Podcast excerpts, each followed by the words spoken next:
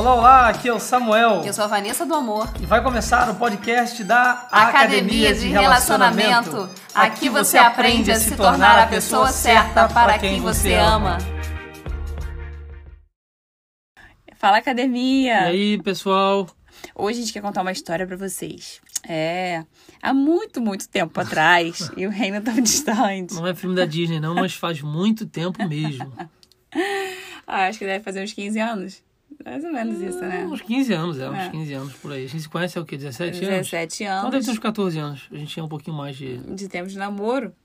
E eu lembro que esse dia que a gente quer contar essa história para vocês, tava eu e Samuel no shopping. Samuel tinha me levado pra, pra ir no cinema.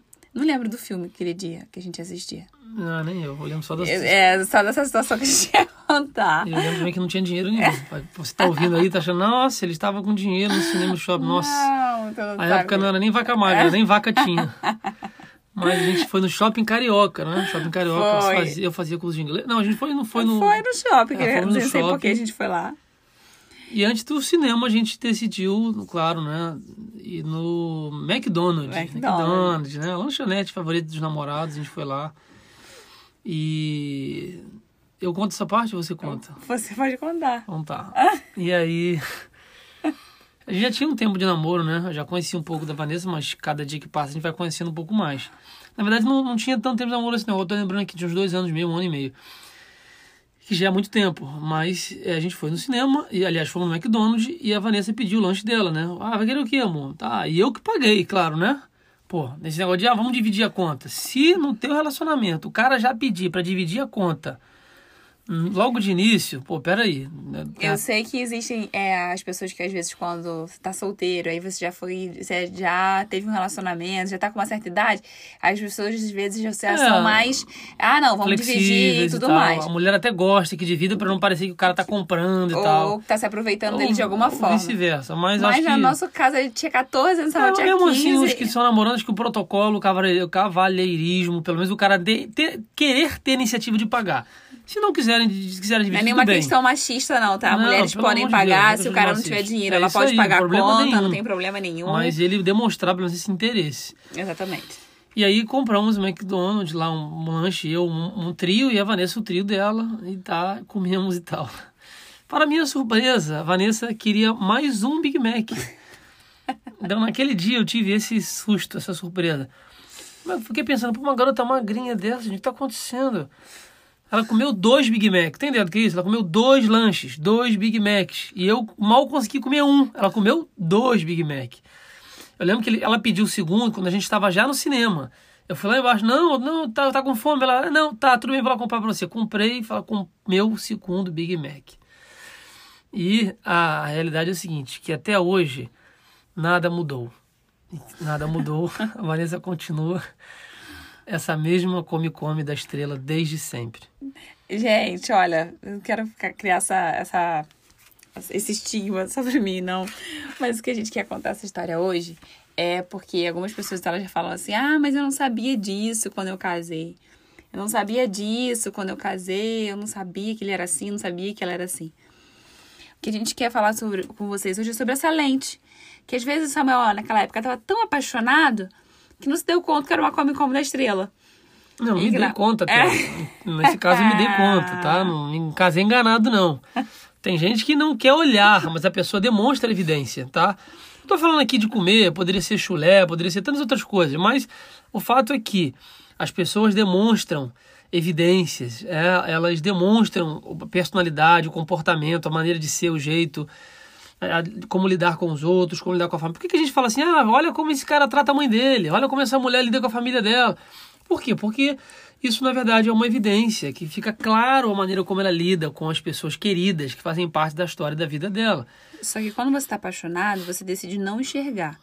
Geralmente a paixão, né, as pesquisas dizem, é uma expectativa, isso não é uma, uma forma, com, assim, rígida. Definitivo. Exatamente. Porque quando se trata de relacionamento, isso vai variar de pessoa para pessoa. Porque vai de acordo com a história familiar, vai de acordo com o seu perfil comportamental. Então vai mudar. Mas é mais ou menos entre dois anos e meio a três anos que dura a paixão.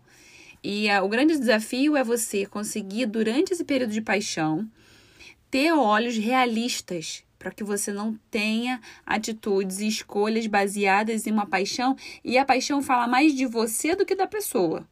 Porque você pega a pessoa para suprir as suas demandas emocionais e acaba não querendo enxergar os defeitos e as partes negativas só para suprir essa, esse vazio que pode estar tá acontecendo com você.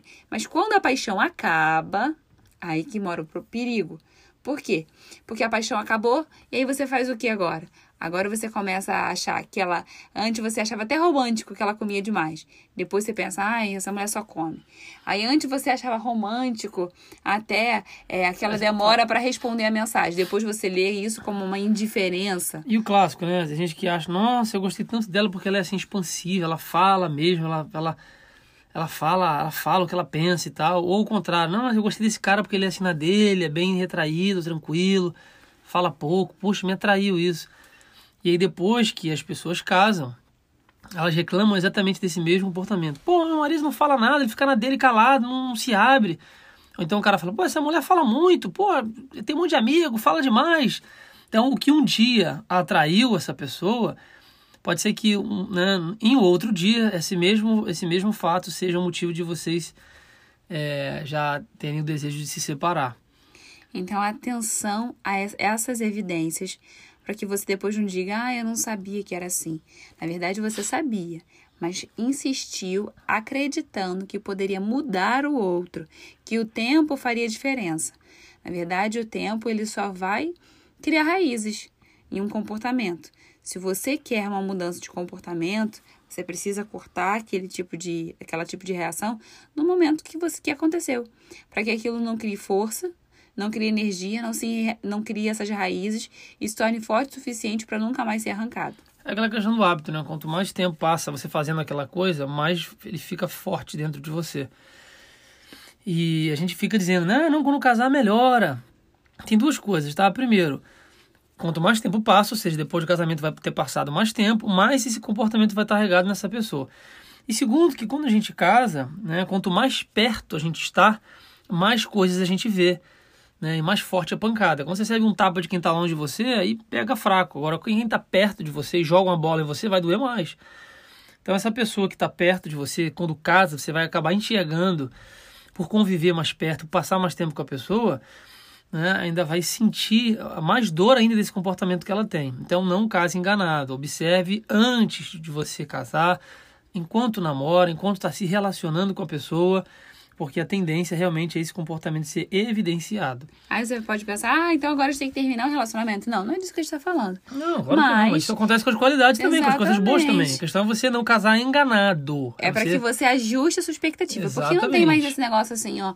Ah, não, a nossa geração agora é aquela geração que não deu certo. É, se não der certo, se a gente não não tiver uma afinidade, a gente vai depois e se separa. Não, não é isso. Casamento não é desse jeito. Casamento não é que nem um emprego, que você arruma um emprego, aí se você não gosta muito daquilo que você está fazendo, de repente você muda. Nem uma faculdade que você. Olha, uma faculdade que você faz e depois você pensa assim, nossa, não era esse curso, era esse. Não dá um transtorno danado ter que fazer outro curso? Você pensa aqueles anos que você teve que jogar fora, que você se dedicou, se dedicou, se dedicou e de repente nada. Você imagina um casamento e quando tem filho, coloca essas crianças no meio daquela briga, daquele fogo cruzado. Gente, casamento foi feito para ser para sempre. E não adianta, ah, não, eu vou mudar porque ele é desse jeito. Vou mudar porque ela é assim. Você não vai mudar de, de solução, de resultado. Você vai mudar só de pessoa, porque os problemas vão continuar é, com as vocês. As pessoas vão trazer outros problemas. E a questão não é, a questão não é que terminar, não, gente. É ajustar é a expectativa. É saber olhar para o defeito, é ajudar a pessoa a melhorar. E realmente as pessoas ajudam as outras. Eu ajudei a Vanessa a melhorar muito, muita coisa na vida dela e ela me ajudou a melhorar muita coisa na minha vida. Exatamente. Agora, a gente tá perfeito? Não, tem coisas que eu tento resolver até hoje dela, ela não resolve. Agora, e vice-versa. Tem uma coisa importante. Se você tá namorando se você está querendo, é, tá conhecendo uma pessoa e tá vendo que aquela pessoa tem sinais de agressividade, tem sinais que a pessoa é preguiçosa, não gosta de trabalho. E, ou não quer mudar. Não quer mudar, porque é uma decisão da pessoa. Não é você que tem vontade é de mudar o outro, não. É o outro que tem que ter vontade de mudar a si próprio. Aí você tem que repensar sim se é um tempo de você terminar, porque por que, que você vai é, levar Investir. adiante um relacionamento que você já sabe que essa cara não quer nada, não gosta de trabalho?